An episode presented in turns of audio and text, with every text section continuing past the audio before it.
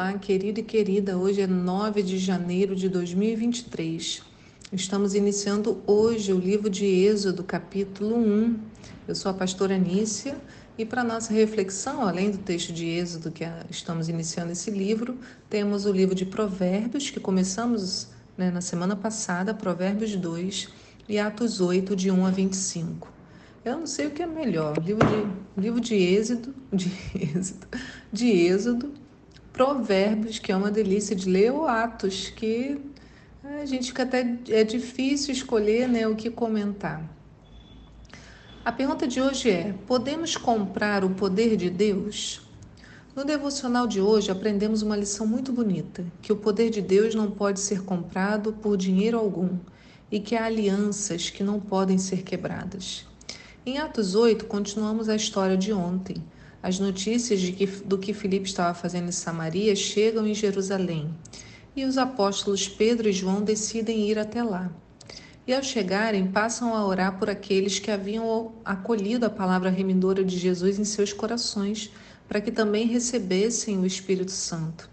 A gente precisa entender, né? Samaria não era bem quisto pelos judeus. E de repente, Pedro e João veem que o Senhor não apenas acolheu, mas está salvando, libertando e usando as pessoas lá, né? Então eles vão lá encontrar com Filipe para ver isso. Simeão, lá nessa cidade, fica fascinado. Ele era um homem envolvido com a prática de magia. Ele já havia crido na palavra, mas parece-nos que o seu coração ainda não estava completamente transformado. Ele precisava de uma libertação.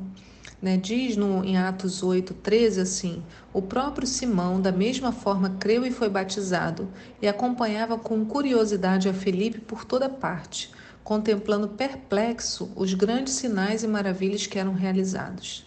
Então, quando Simão vê o que estava acontecendo pela imposição de mãos dos apóstolos, ele fica doido. Né? Ele também queria esse poder, mas ele queria pelos motivos errados.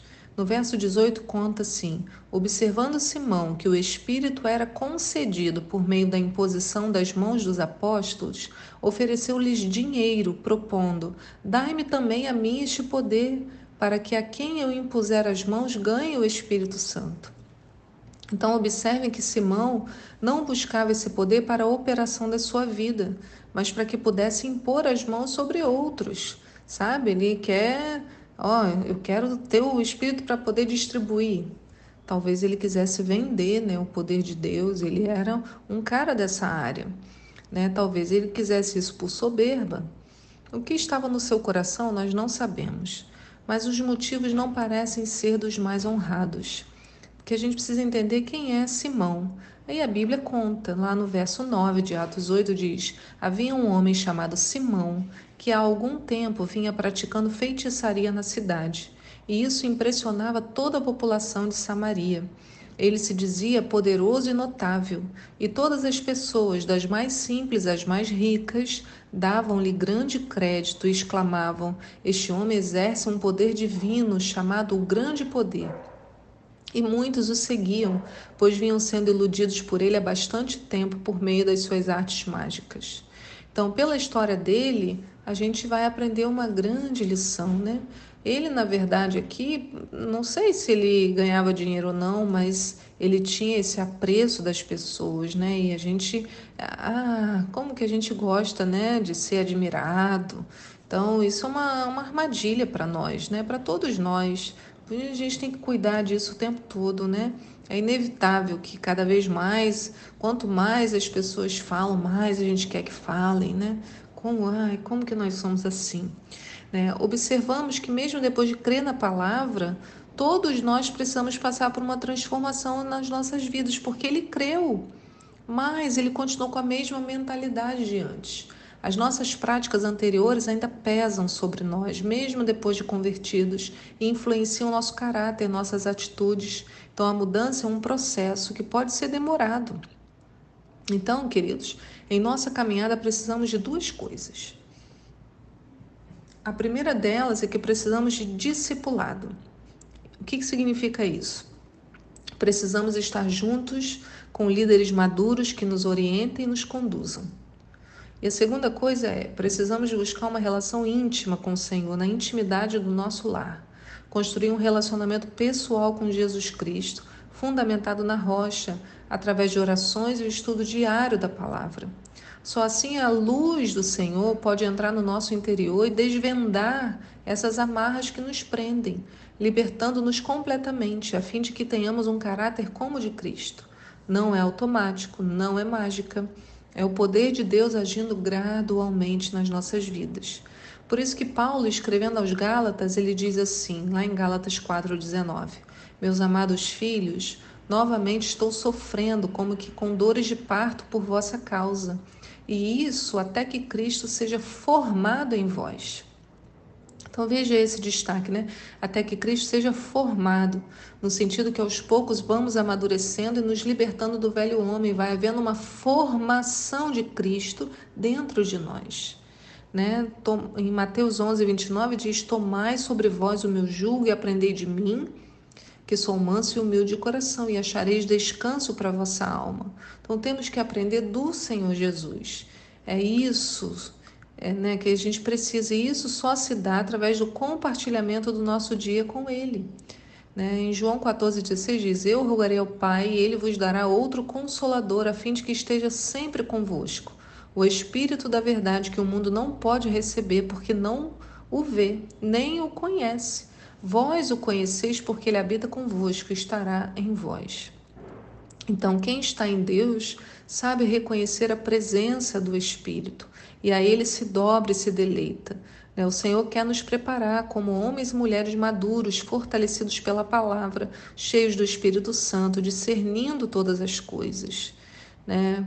Muitas vezes, é, quando estamos a caminho do trabalho, da escola, ou até mesmo para reuniões familiares, ou até na igreja, né? um pensamento ocupa nossa mente. Mas como eu vou saber se as pessoas estão sendo verdadeiras? Cada hora me fala uma coisa diferente, parece que todo mundo está mentindo, que só tem gente falsa ao meu redor. Né? Em muitas empresas é assim. Né? Como que a gente pode agir? Como a nossa mente vai encontrar esse descanso? Né? Certamente o Senhor não quer que a nossa mente se ocupe dessas preocupações. Se tem um trabalho que a nossa mente deve ter, é de buscar a Deus. Esses outros pensamentos, como citei acima, só adoecem, desgastam. Como a gente se livra dessas preocupações, né? Porque a gente viu aqui, Simeão ou Simão tinha esse pensamento. Queria né, fazer. Então, como ele, muitos também usam da, dali do conhecimento de Deus, podem usar né, para manipular. Então, aí a gente pode pegar o segundo texto de hoje, em Provérbios 2,11 que a gente encontra o seguinte: o bom senso te guiará e a plena inteligência te protegerá. A sabedoria te livrará do mau caminho, das pessoas que dizem bobagens, dos que abandonam o caminho da verdade e trilham os atalhos da mentira. E aí, como que a gente vai ter esse bom senso, né, que vai nos fazer perceber quando mentem ou tentam nos enganar? Buscando discernimento. O próprio texto de é, Provérbios ensina no verso 3 diz: E se clamarem por entendimento e por inteligência, suplicarem aos brados. Se buscares a sabedoria como quem procura prata e como tesouros escondidos, então compreenderás o que significa o temor do Senhor e acharás o conhecimento. Porquanto é o Senhor quem concede sabedoria, e da sua boca procede a inteligência e o discernimento. Então agora você já sabe. Na luta travada na sua mente, há uma verdadeira arma nas suas mãos ao seu alcance o tempo todo, o clamor a Deus. Precisamos usar esse instrumento para não nos perdermos em pensamentos vazios que só trazem doenças. Né? Onde está o seu pensamento hoje? É, temos pensamentos mágicos como Simão? Somos enganados por pessoas como ele? Né? A palavra nos dá bom senso, e inteligência e a sabedoria nos livra do mau caminho das pessoas que dizem bobagens, daqueles que abandonam o caminho da verdade e trilham os atalhos da mentira. Vai nos livrar de pessoas como Simão. Que Deus abençoe o seu pensamento, a sua mente, e que você fixe a sua mente no Senhor. E eu te espero aqui para um próximo devocional. Tchau!